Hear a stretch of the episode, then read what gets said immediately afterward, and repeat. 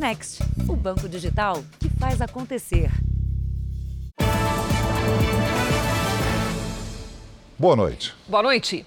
Em São Paulo, policiais civis são investigados suspeitos de receber 170 mil reais para soltar um empresário do ramo de relógios de luxo. Hoje, uma operação que apura a corrupção de policiais na capital paulista cumpriu oito mandados de busca e apreensão. Os promotores e a corregedoria da Polícia Civil cumpriram mandados de busca dentro da delegacia de Osasco, na Grande São Paulo. Eles também estiveram em outros endereços, incluindo a capital paulista e a cidade de Barueri. Os alvos eram as residências do delegado titular, de dois investigadores e de três advogados ligados aos policiais. De acordo com a investigação do Ministério Público, os policiais Vivaldo Machado Brito e Paulo Leite Suyama e o delegado Jorge Batista Godoy, os empresários Gustavo Queiroz e Marcelo Mora, estão envolvidos num esquema de corrupção para ocultar receptação e venda de relógios roubados. Gustavo e Marcelo são sócios de uma loja que tinha sede num dos shoppings mais caros de São Paulo. Tudo foi descoberto quando o promotor de justiça Felipe Viana de Santa Rosa foi assaltado em dezembro do ano passado. Ele foi abordado num semáforo em Osasco e teve o relógio de 98 mil reais levado pelos criminosos. Dias depois, o promotor viu um anúncio com uma foto de um relógio idêntico. Não era coincidência.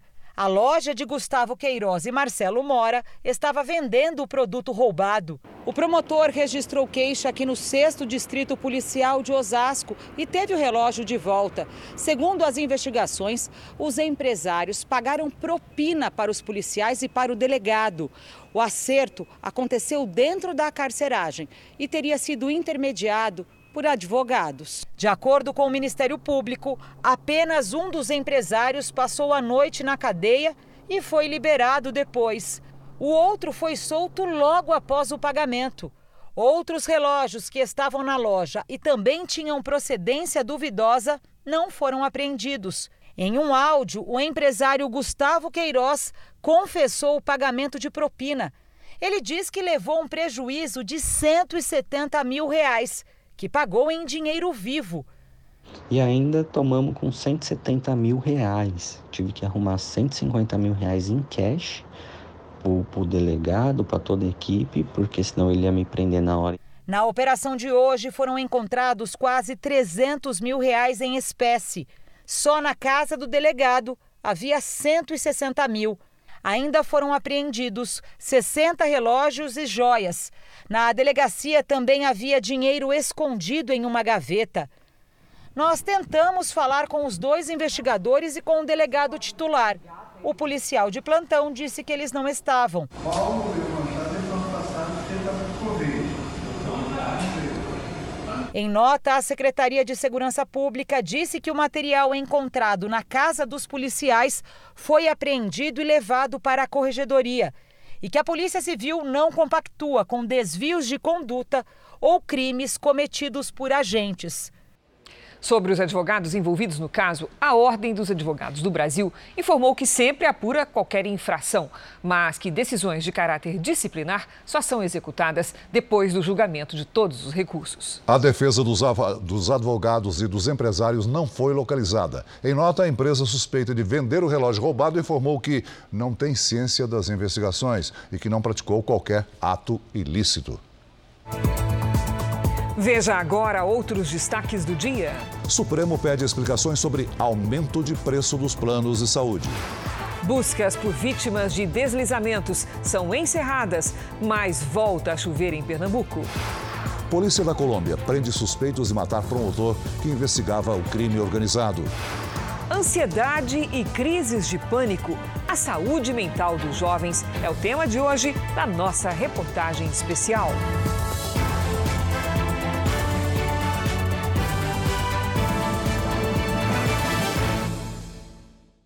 Oferecimento: Bradesco. Entre nós, você vem primeiro.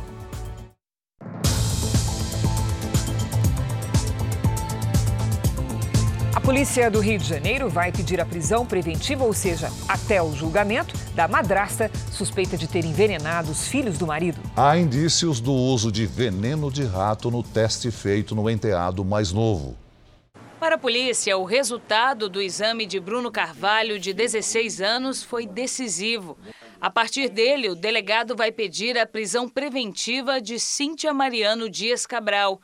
A madrasta do adolescente é suspeita de ter colocado veneno em uma refeição oferecida ao enteado. O laudo apontou a presença de quatro grânulos esféricos, que são pequenas partículas, de tamanhos variados e coloração entre o azul escuro e preto. A forma, segundo os peritos, sugere a ingestão de chumbinho, um veneno de rato comercializado de forma ilegal. A substância tóxica em si não foi detectada. A gente pode dizer que, de fato, ele ingeriu o, o chumbinho, aqueles grânulos que estão no, no, no, estômago, que estavam no suco gástrico, eles são, na verdade, o veículo que transporta o veneno. A defesa de Cíntia discorda do resultado.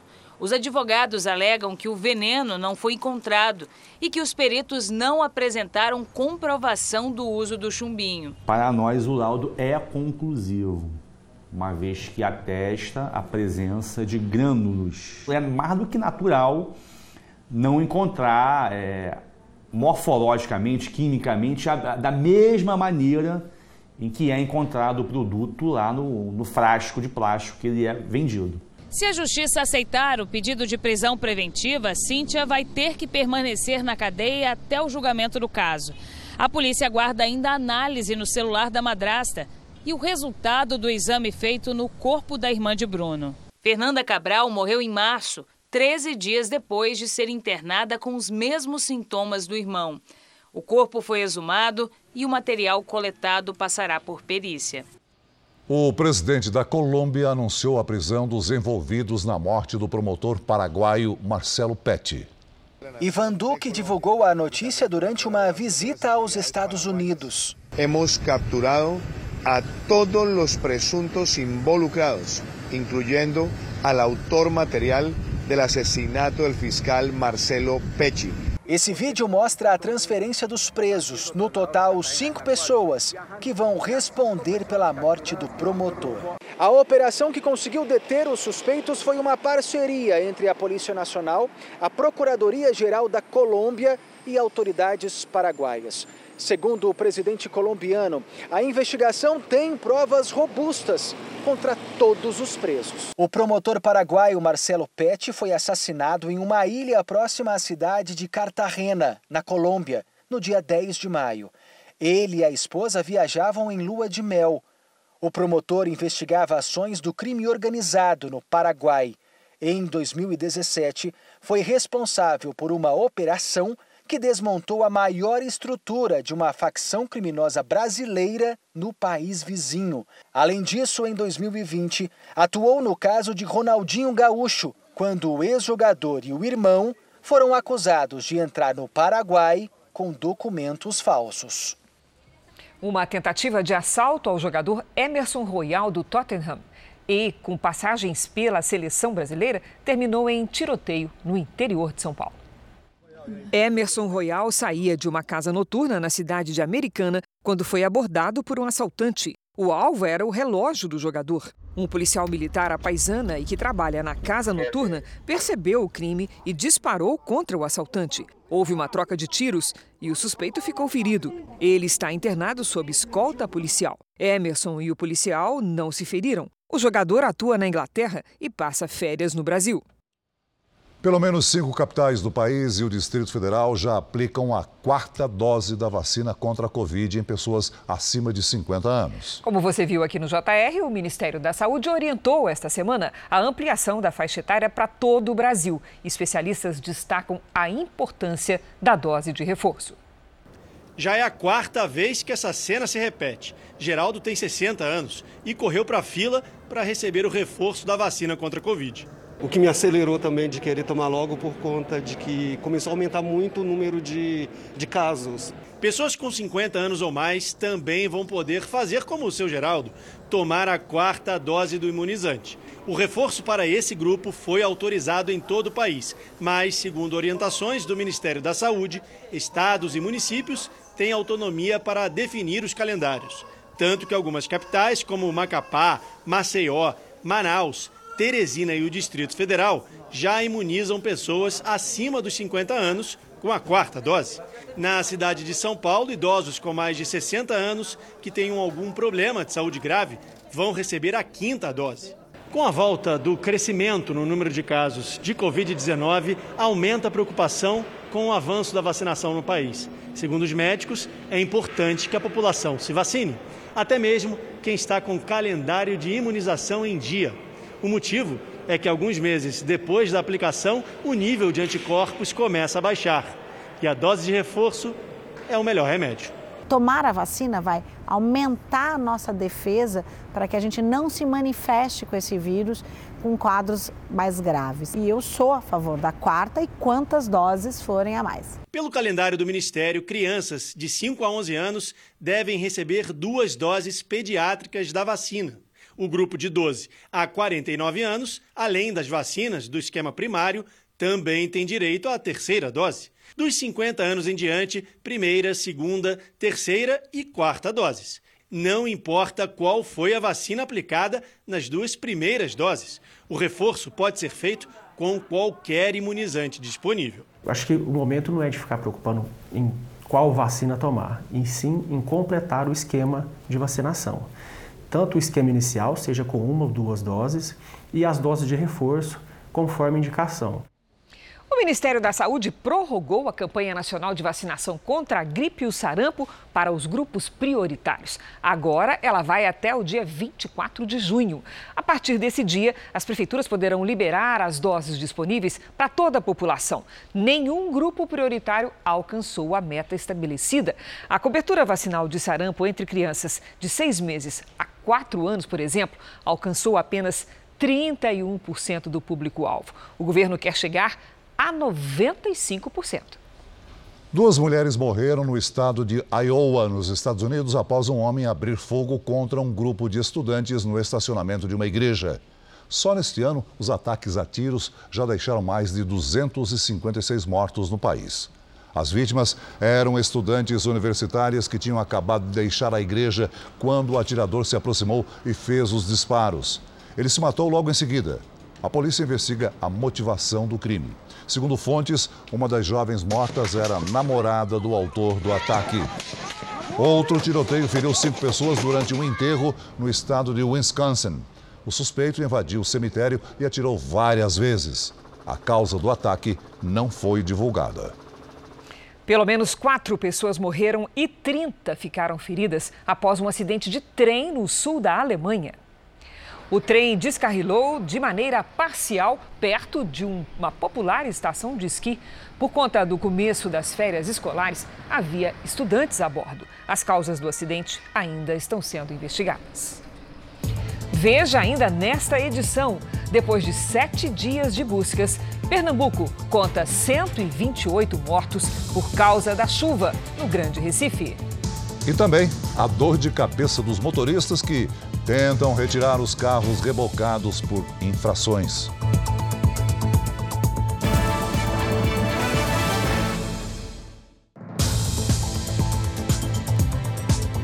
A equipe econômica do governo busca uma alternativa para conter a alta no preço dos combustíveis. E no Senado, o texto do projeto para limitar a cobrança dos impostos estaduais pode ser finalizado na próxima semana.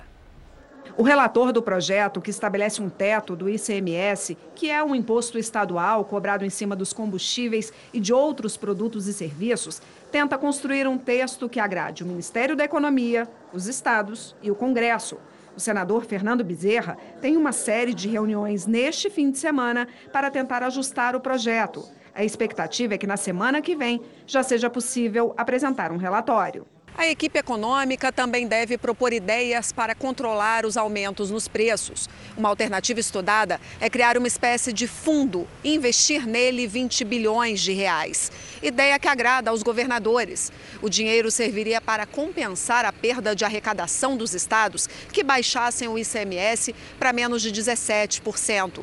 Em alguns casos, seria possível zerar o imposto cobrado. Em vez de ficar todo mundo reclamando desse lucro da Petrobras, vamos dar um destino nobre para esse lucro.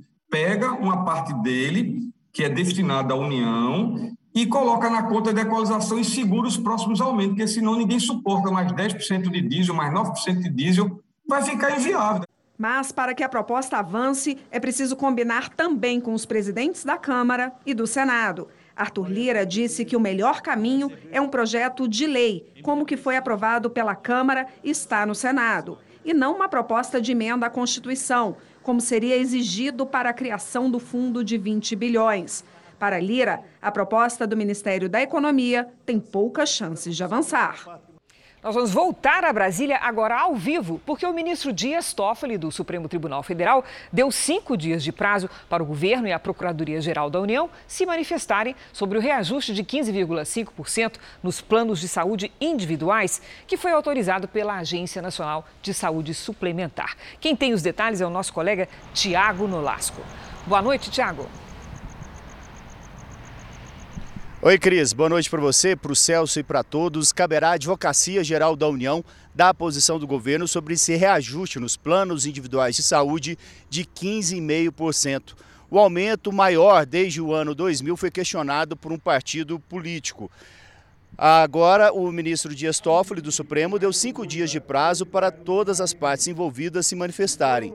O argumento na ação é que o aumento é desproporcional ao histórico de reajustes e também desproporcional à inflação dos últimos 12 meses, que foi de 12,1%. Só depois disso é que o ministro Dias Toffoli do Supremo vai se posicionar sobre o pedido de suspensão do aumento.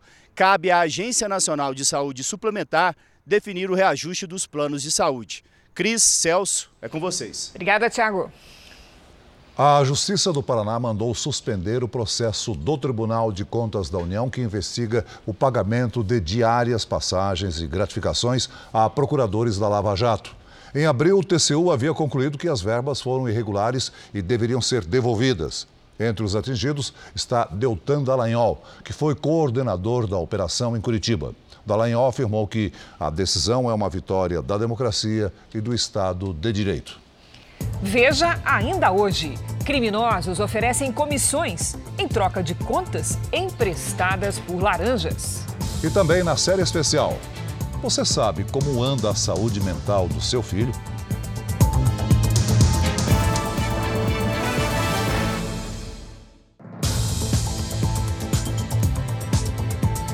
A invasão da Rússia à Ucrânia completou 100 dias. Mesmo com a guerra ainda em curso, o governo ucraniano faz planos para reconstruir o país.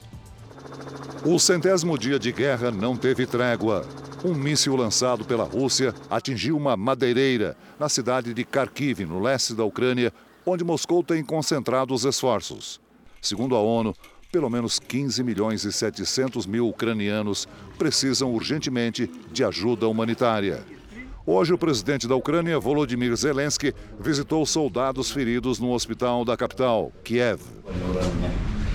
Em Brasília, o encarregado de negócios da Ucrânia no Brasil, Anatoly Trak, afirmou que um plano de reconstrução está em andamento e deve custar mais de 2 trilhões e 800 bilhões de reais. Além da ajuda financeira, ele também pediu que haja mais punições econômicas à Rússia. A Ucrânia apela a todos os países do mundo: parem de comprar da Rússia qualquer coisa. O presidente russo, Vladimir Putin, afirmou que as sanções impostas, principalmente sobre grãos e fertilizantes, podem causar falta de alimentos. No Rio de Janeiro, a Câmara de Vereadores ouviu hoje testemunhas de defesa do vereador Gabriel Monteiro, do PL. O processo pode levar à cassação do mandato dele. O parlamentar é acusado de assédio moral e sexual por ex-funcionários. O Conselho de Ética da Câmara Municipal ouviu nesta sexta-feira as duas primeiras testemunhas de Gabriel Monteiro. São elas um ex-assessor e a mãe de uma menor que participou de vídeos publicados nas redes sociais do vereador. O parlamentar não foi autorizado a acompanhar as audiências do processo, que pode levar à cassação do mandato dele. Outras seis pessoas ainda são aguardadas pelo Conselho de Ética. Esse foi o terceiro dia de depoimentos. No início da semana, dois ex-funcionários de Gabriel Monteiro foram ouvidos. Depois de dois meses de apuração, os integrantes do Conselho de Ética manifestaram preocupação. Eles suspeitam que estão sendo espionados Ex-assessores que denunciaram Gabriel Monteiro disseram em depoimento que o vereador dava ordens para investigar os parlamentares da casa. O Conselho de Ética solicitou uma varredura em todos os gabinetes cada membro aqui, de cada membro do conselho e também uma varredura nos, nos nossos celulares particulares. Alguns membros do Conselho de Ética solicitaram é, um carro blindado para o seu dia a dia e a gente fala também de uma questão de segurança. Um dos ex-assessores do vereador era Vinícius Vitese, que prestou depoimento usando colete à prova de balas. Ele estaria recebendo ameaças e morreu no último sábado em um acidente de carro. O veículo passou por perícia, mas o laudo ainda não foi divulgado.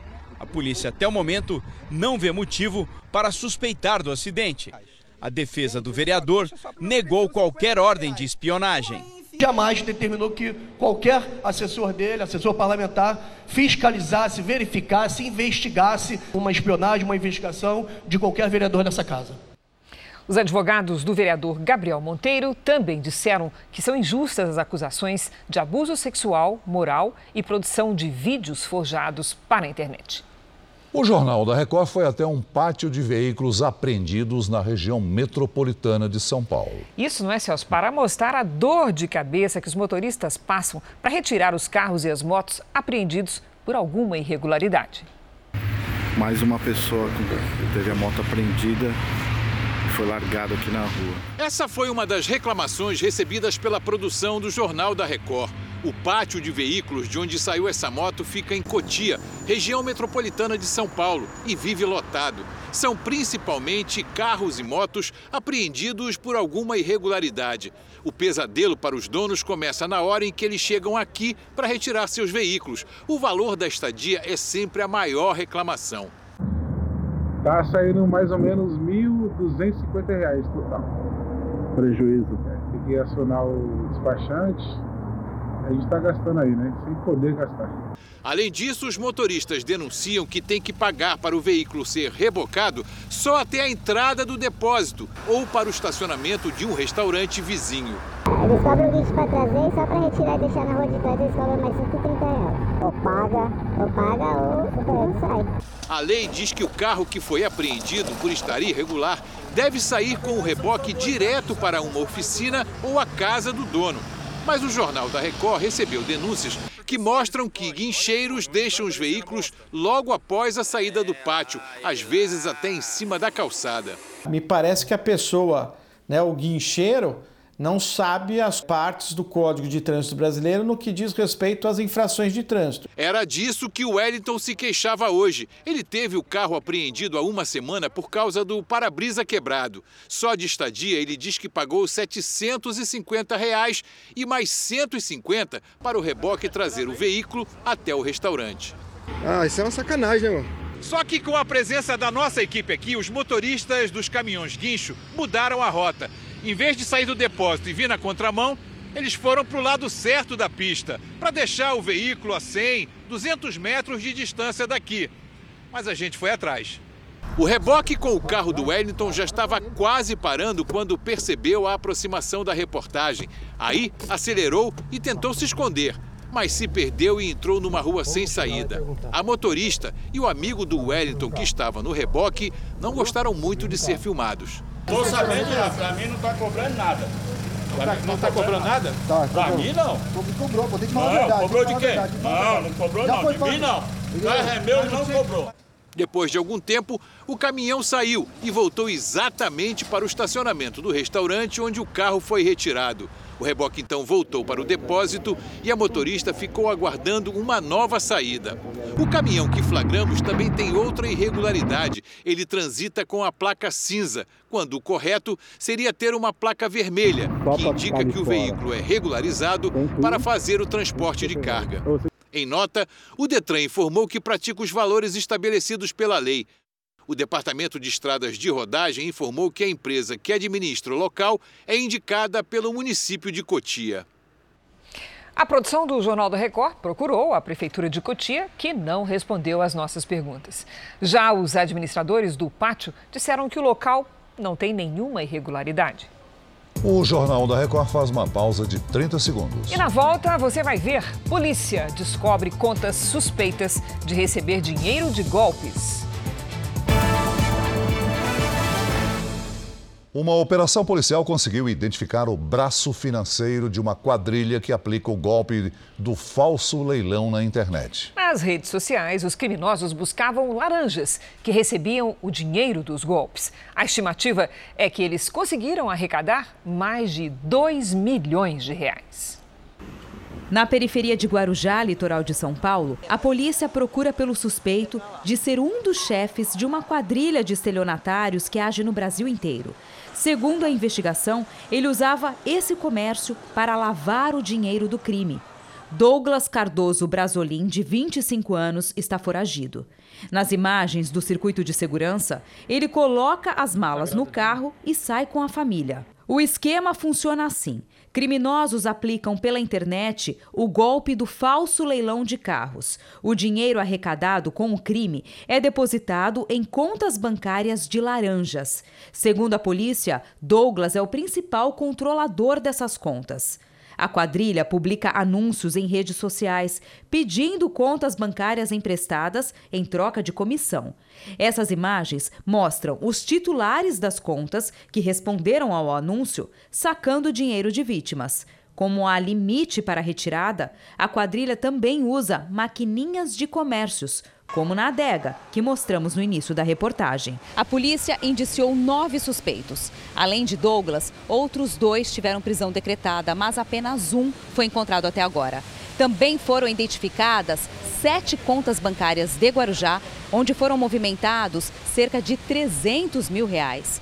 Mas em todo o estado de São Paulo, a quadrilha de estelionatários fez quase 60 vítimas. O prejuízo é muito maior, mais de 2 milhões de reais. Bloqueio de valores, inclusive, foi decretado pelo juízo para que, se não todas, pelo menos parte dessas vítimas, cujos valores foram depositados né, nessas contas utilizadas aqui no município de Guarujá possam eventualmente ser ressarcidas. Esse homem foi uma das vítimas da quadrilha.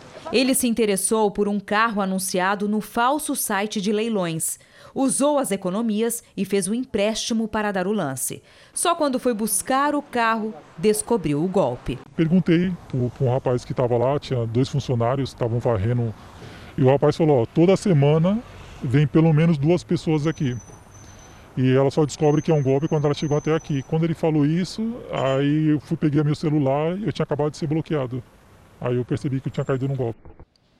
A defesa de Douglas Cardoso Brasolim alega que ele não teve chance de se defender no inquérito e que pediu a revogação da prisão preventiva. E também espera o julgamento de um habeas corpus. Os bombeiros encontraram hoje o corpo da última pessoa desaparecida por causa das chuvas em Pernambuco. Com isso, as buscas foram encerradas e subiu para 128 o número de mortos. E voltou a chover forte hoje na região metropolitana do Recife. Choveu forte no Recife durante a madrugada e pela manhã. A cidade registrou vários pontos de alagamento. Avenidas foram cobertas pela água e o trânsito ficou complicado durante quase todo o dia. Esta área, perto de um viaduto, ficou inundada. Um posto foi invadido pela enxurrada. Os ônibus passavam com dificuldade. Os motoristas eram obrigados a fazer o retorno. Em Boa Viagem, esta rua parecia um rio. Na manhã desta sexta-feira, os bombeiros encontraram o corpo da última pessoa desaparecida por causa da chuva do último fim de semana. Com isso, o número de mortos subiu para 128.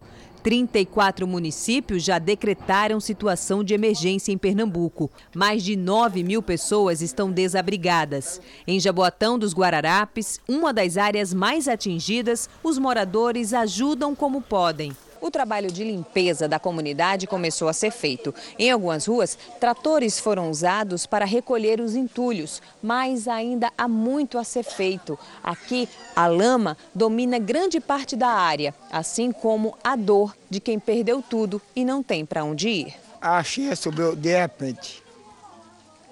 Não teve condição de ninguém levar nada. Triste de baixo.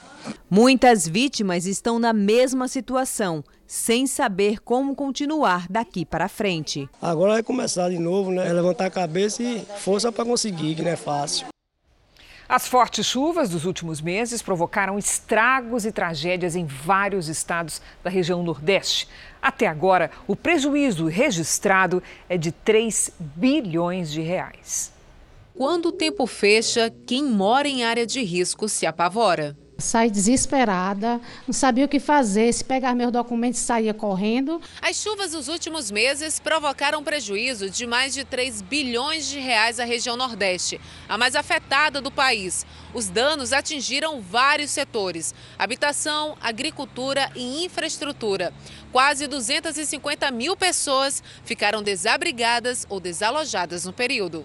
Em Pernambuco, os estragos ainda são incalculáveis. 128 pessoas morreram. Em Alagoas, 33 cidades decretaram situação de emergência. Até agora, uma morte foi confirmada. Olha, situação São Sebastião, olha. A Bahia registrou o maior número de desastres no período, de acordo com uma pesquisa da Confederação Nacional dos Municípios. As chuvas fortes destruíram estradas e casas. No estado, 45% da população mora em áreas de risco. A estimativa é que 25 pessoas tenham morrido no estado em decorrência dos temporais entre dezembro do ano passado e janeiro deste ano.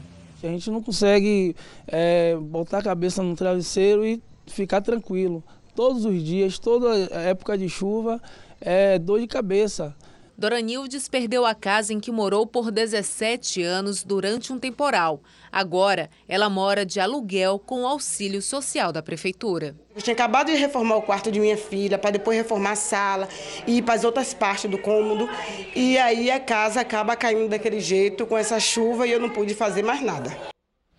Faltando pouco mais de 15 dias para o inverno, a nova estação começa a dar sinais. Esta semana, a temperatura não passou dos 20 graus na capital paulista. Vamos conversar com a Lidiane Sayuri. Lidio, o frio vai chegando devagarzinho, mas chegando para ficar, não é? Boa é noite. É isso mesmo, Cris, praticamente, viu? Boa noite para você, Celso. Boa noite a todos. Até o fim do outono, teremos poucos dias quentinhos no centro-sul. Vamos notar que as noites ficam mais longas e os dias mais curtos. Isso porque o hemisfério sul se distancia do sol algo normal para essa época do ano. Neste sábado, a frente fria chega à Bahia e aumenta a chuva na costa do Nordeste. É alto risco de deslizamentos e alagamentos entre o recôncavo baiano e o Rio Grande do Norte e nos litorais do Ceará, do Piauí e do Maranhão. Do Pará até o Acre, pancadas. Nas áreas claras, sábado de sol com poucas nuvens. No centro-sul, mesmo com tempo firme, as temperaturas seguem baixas e pode gear nas serras gaúcha e catarinense. Em Curitiba, sábado à tarde, com 16 graus. Em Belo Horizonte, faz 23. Em Manaus, 32. No Rio de Janeiro e em São Paulo, sábado de muitas nuvens e chuva fraca. Máximas de 23 e de 20 graus. Em Brasília, dia ensolarado e seco, com 28. E em Maceió, risco de alagamentos, com 27. No Tempo Delivery, nós temos o pedido da Delma, que é de Fortaleza, no Ceará. Opa, vamos para lá. Delma, o seguinte, os temporais diminuíram, mas o tempo segue instável com chuva a qualquer hora no sábado e no domingo. Máximas de 28 e de 29 graus. Aí na segunda chove apenas pela manhã. Olide, vamos atender o Adriano, que é de Aparecida de Goiás, Goiânia. Vamos lá. Adriano, seguinte, cuidado com o ar seco. A concentração de poluentes aumenta principalmente à tarde. Nada de chuva nos próximos dias em Aparecida de Goiânia. Máximas de 30 e de 29 graus no fim de semana. Participe também do Tempo Delivery pelas redes sociais. Mande a sua mensagem com a hashtag você no JR. Bom fim de semana, até amanhã. Obrigada, Lídia. Para você também. Em Cascavel, região metropolitana de Fortaleza, uma mulher caiu dentro de um buraco ao caminhar pela calçada. A mulher estava indo para casa almoçar quando, de repente, a calçada cedeu e ela caiu no buraco onde havia muita água. O local estava sinalizado com cones, mas ela não teria percebido. Segundo a prefeitura, por causa das fortes chuvas, o chão cedeu e passava por obras. Ela teve ferimentos leves. Que susto, hein, Celso? O Jornal da Record faz uma pausa de 30 segundos. E na volta você vai ver: brasileiros não conseguem viajar para o México por um problema no sistema de visto. Criminosos da facção criminosa paulista estavam usando laranjas para comprar armas legalmente e sem chamar a atenção. É o que mostra uma investigação da Polícia de São Paulo feita contra sócios de uma empresa de ônibus suspeita de lavar dinheiro do tráfico. Armamento pesado e muita munição. Tudo comprado legalmente, usando licenças para colecionadores, mas bancado com dinheiro do tráfico. Segundo a polícia, pessoas ligadas a traficantes e sem antecedentes criminais atuavam como laranjas na compra do armamento, encontrado em uma operação feita em endereços de acionistas de uma empresa de ônibus da Zona Leste de São Paulo. De acordo com os investigadores, a UpBus Qualidade em Transportes foi criada no início dos anos 2000 e tem hoje como sócios cerca de 60 pessoas. Muitas delas com renda ou profissões incompatíveis com os valores investidos.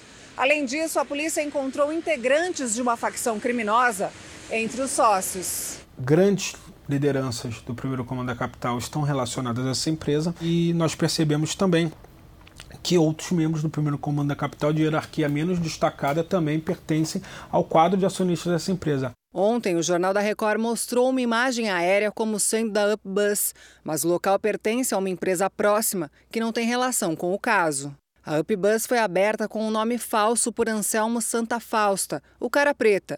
O traficante foi executado em uma emboscada na zona leste de São Paulo no fim de 2021, um crime que a polícia ainda tenta esclarecer. A Polícia Civil do Rio de Janeiro concluiu o laudo da reconstituição do acidente com um carro alegórico que matou a menina Raquel Antunes da Silva, de 11 anos. Segundo a perícia, o veículo foi rebocado de forma errada. O laudo aponta que não houve isolamento adequado até a dispersão da escola de samba. Também não havia uma pessoa para orientar o motorista no lado direito da alegoria, onde Raquel estava. A menina teve as pernas esmagadas entre o carro alegórico e um poste e morreu depois de alguns dias internada. A polícia de São Paulo identificou dois comerciantes suspeitos de torturar e matar um morador de rua que teria furtado uma bicicleta. Quem tem as informações é o repórter Roberto Tomé. Os suspeitos foram presos? Tomé. Boa noite, Celso, Cris. O delegado já pediu a prisão temporária e agora deve pedir a prisão preventiva. Eles vão responder por homicídio qualificado por meio de tortura. Câmeras de segurança registraram a violência no dia 1 de maio. Uma sequência de chutes e socos, o uso de um bastão de madeira e até um líquido jogado no rosto da vítima. O morador de rua, Valdemir Moura da Silva, de 44 anos, não sobreviveu ao ataque. Ao delegado, os suspeitos disseram que o homem teria roubado a bicicleta de um deles, mas nenhum boletim de ocorrência sobre o suposto furto foi encontrado. Cris, Celso. Obrigado, Tomé. Um problema no sistema de regularização de vistos está impedindo a viagem de brasileiros para o México. A instabilidade começou na terça-feira. O grupo foi hoje até a porta do Consulado Geral do México, em São Paulo, para ter mais informações. De acordo com a representação do governo mexicano, o sistema de autorização eletrônica apresenta falhas e não está processando os pedidos de cidadãos brasileiros. O problema foi comunicado às autoridades do México e haverá um novo alerta quando a operação for recuperada. Algumas pessoas conseguiram a autorização para viajar nesta sexta-feira, mas a maioria não conseguiu o documento, mesmo com passagem comprada. Até dezembro passado, os brasileiros podiam viajar ao México sem visto de entrada. O motivo alegado para a mudança foi o trabalho ilegal em território mexicano. Além disso, muitos brasileiros usavam o benefício para entrar no país e depois atravessar ilegalmente a fronteira com os Estados Unidos. O presidente Bolsonaro esteve hoje no Paraná. Ele afirmou que o Brasil pode ter desabastecimento de óleo diesel, mas o governo negocia com outros países para evitar a falta do combustível. O presidente inaugurou uma obra rodoviária. Sem citar nomes, ele falou em ladrões da liberdade. Hoje, não mais os ladrões de dinheiro do passado. Surgiu uma nova classe de ladrão, que são aqueles que querem roubar a nossa liberdade.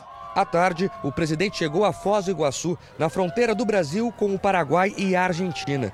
Ele teve um encontro reservado com o presidente paraguaio, Mário Benítez, para discutir o valor que o país vizinho recebe pela energia gerada por Itaipu.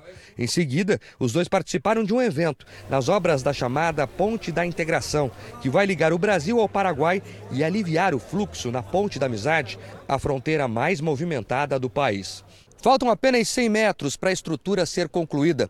O presidente fez uma vistoria nas obras da ponte. Na saída, conversou com jornalistas e voltou a fazer críticas a ministros do Tribunal Superior Eleitoral. Não estou atacando a, a, democracia ou o Tribunal Superior Eleitoral. Estou desafiando os próprios ministros do Supremo a, em público, vir debater comigo a questão. Agora, vai caçar meu registro? Duvido que tenha coragem de caçar meu registro. Não estou desafiando ninguém, duvido que tenha coragem de caçar. Eu tenho desconfiança ainda. Por que não? O presidente também admitiu que pode haver falta de diesel. Ele disse que as reservas brasileiras duram mais 40 dias e que uma missão internacional está buscando soluções. O mundo todo está tá conosco. Tem uma equipe minha completa essa semana, 15 dias na região da, do Golfo Pérsico. Vamos chegar com notícias fantásticas, já sei muita coisa acertada, né? O plenário do Supremo Tribunal Federal deve julgar as decisões individuais do ministro Nunes Marques, que devolveram o mandato a dois deputados caçados pela Justiça Eleitoral. Os recursos contra a decisão de Nunes Marques chegaram ao Supremo durante a tarde. Eles foram recebidos pelo presidente do tribunal, Luiz Fux, que poderá levar o assunto ao plenário. Na noite de ontem, o ministro derrubou a cassação pelo Tribunal Superior Eleitoral do deputado federal por Sergipe, José Valdevan, do PL. Em outra decisão, Nunes Marques restabeleceu o mandato do deputado estadual pelo Paraná, Fernando Francischini, cassado por ter divulgado informações sem comprovação sobre as urnas eletrônicas. No Supremo Tribunal Federal, a decisão individual de Nunes Marques causou incômodo aos demais ministros. Reservadamente, alguns acreditam que ele enterrou uma regra estabelecida contra a disseminação de fake news, o que prejudicaria as eleições.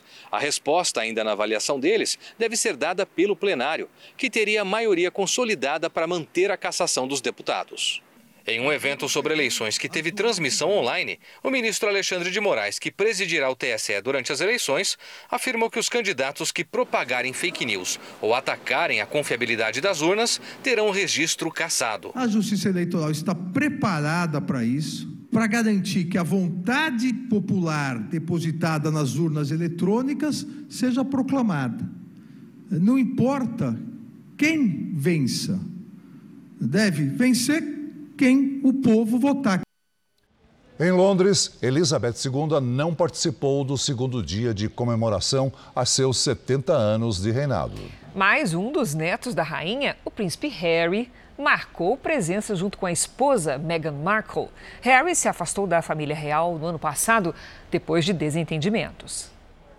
A ausência da dona da festa foi justificada pelas dores no corpo. Aos 96 anos, a Rainha Elizabeth II enfrenta problemas de mobilidade e ficou em repouso.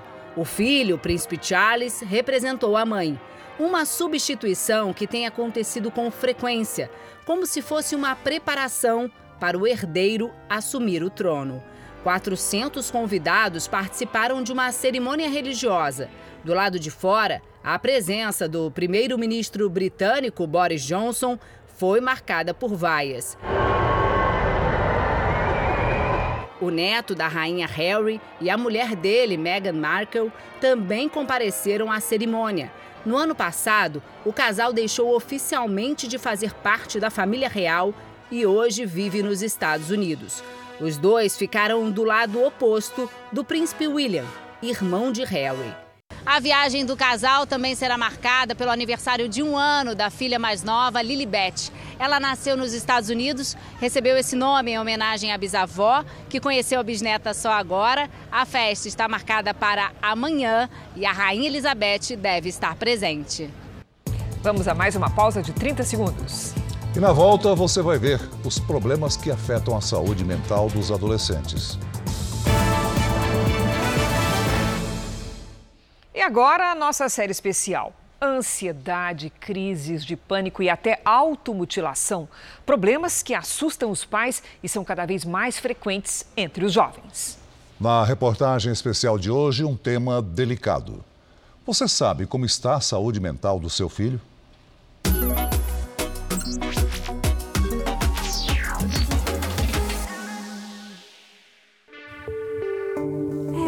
ficava triste, eu ficava pensando: será que os meus pais me amam? Será que eles gostam de mim?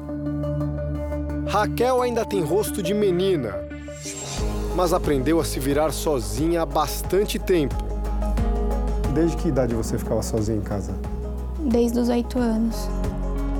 Eu ia de manhã, eu ia para a escola, quando eu chegava em casa, almoçava, depois ia dormir, depois ficava o tempo inteiro em redes sociais, assistindo filme na televisão, coisas assim. Raquel desenvolveu depressão e passou a machucar o próprio corpo. Comia, vomitava, vomitava, vomitava. E depois eu cheguei até me mutilar. Doía naquele momento e aquela dor era como se fosse mais forte a dor que estava aqui dentro. Quantas vezes você se automutilou? Umas três vezes. Com que idade? Com 11 anos. Com 11 anos. Sua mãe não percebeu? Não. A pessoa, a criança, o adolescente que se automutila quer o quê?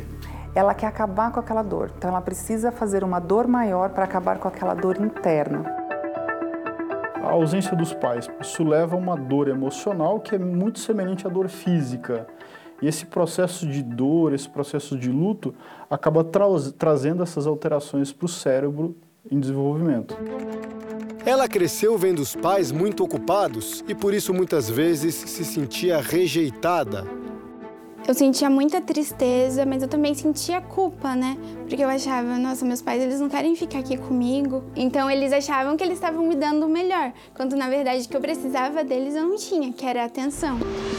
Demorou para José Paulo e Cíntia se darem conta da falta que a filha sentia deles. Por que, que o senhor acha que não percebeu isso? Devido ao trabalho, trabalhava à noite e tudo, e ia quando ela chegava da escola e depois ia, a gente almoçava e voltava a dormir ou saía para fazer alguma coisa, né, para resolver alguma situação. Mais do que isso, eles perceberam que estavam reproduzindo situações do passado. Minha mãe também trabalhava muito, viajava muito, então não tive a presença da minha mãe. O mesmo desafio que sua filha Sim. sofreu. E aí eu não queria passar isso para ela. E depois que eu comecei a perceber que eu estava fazendo a mesma coisa com a minha filha. Falar sobre depressão para alguém tão novo é muito difícil. Mesmo para os pais, é um tabu. Mas essa é uma realidade cada vez mais comum entre as famílias brasileiras. O Instituto de Psiquiatria da Universidade de São Paulo fez um estudo com 7 mil menores com idades entre 5 e 17 anos. 26% deles já apresentaram sintomas clínicos de ansiedade ou depressão, ou seja, de cada quatro crianças ou adolescentes, um tem problemas de saúde mental. Um estudo realizado com adolescentes por este professor da Universidade Federal Rural de Pernambuco revelou que 75% dos entrevistados apresentavam sintomas como depressão, bulimia, anorexia, síndrome do pânico, crise de ansiedade, uso abusivo de álcool e automutilação. Eu acredito que os relacionamentos familiares têm peso preponderante nesse quadro de adoecimento de crianças e adolescentes.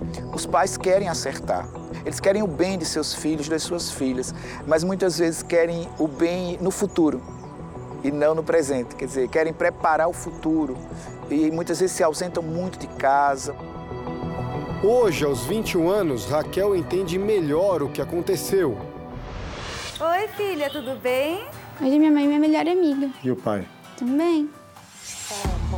A depressão entre jovens é um dos vários temas que serão abordados na nova série da Record TV, Todas as Garotas em Mim. A personagem principal é uma jovem influencer, Mirella. E uma de suas fãs é Paloma. Será que ela tá usando aquela bota branca dela? Não, porque ela comprou e ainda não usou, né?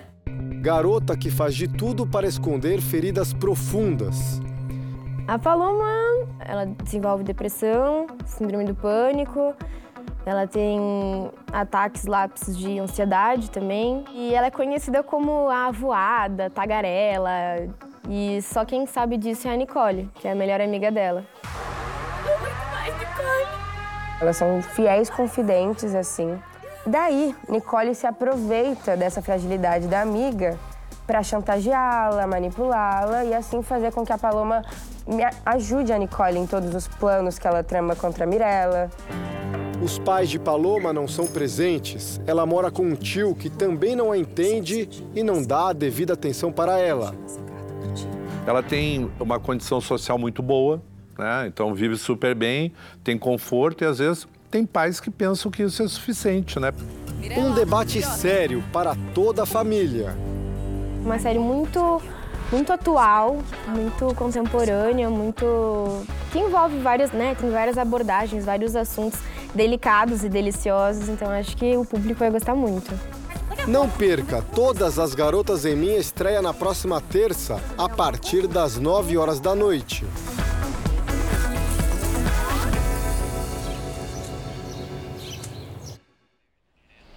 Esta edição termina aqui, à meia-noite e meia tem mais Jornal da Record. Fique agora com Reis e logo em seguida você assiste a Amor Sem Igual. Eu saio hoje para rápidas férias e volto já. Boa noite, bom final de semana para você e até a volta. Boa noite.